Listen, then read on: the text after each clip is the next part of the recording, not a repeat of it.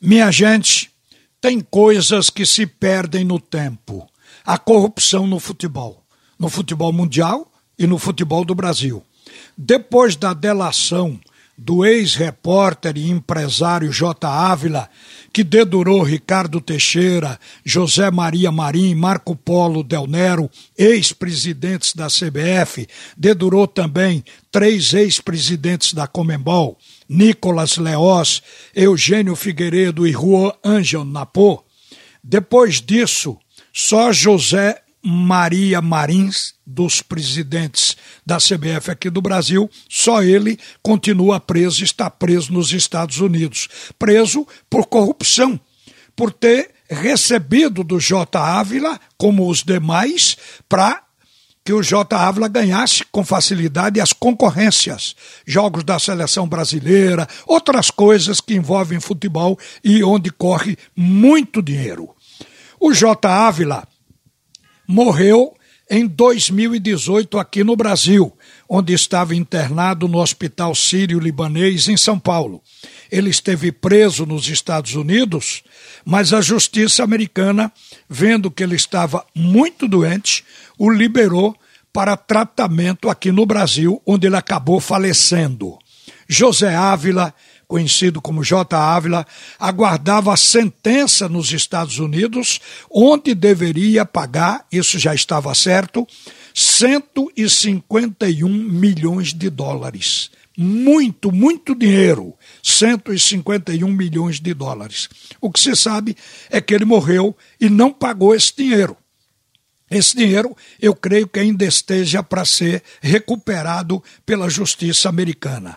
Mas o assunto veio à tona em razão de uma reportagem do jornalista Marcel Riso, do portal da UOL. Ele está relatando na matéria que os filhos de J. Ávila estão pleiteando uma indenização por danos morais na justiça contra a editora Record e os autores da biografia de J. Ávila.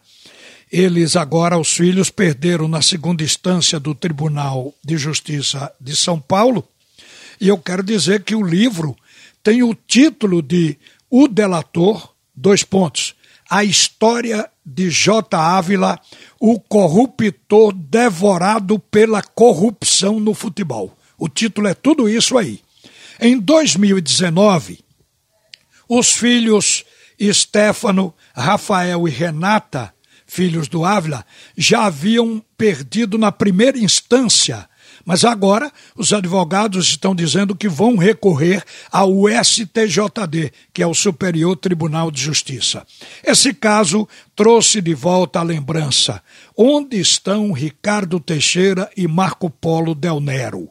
Porque o José Maria Marim continua preso nos Estados Unidos. Apesar da idade, ele está com prisão domiciliar e está vigiado.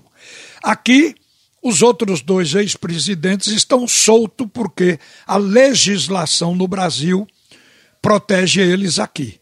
O Del Nero foi o último presidente da CBF antes do atual, e Ricardo Teixeira continuou dentro da CBF assistindo os negócios como diretor da entidade e diretor remunerado. Mas, de repente, quando a pressão cresceu por parte da justiça americana, tanto Del Nero saiu de fininho e foi se recolher em algum lugar, como o Ricardo Teixeira pelo que a gente sabe, foi para a fazenda que ele tem no estado do Rio.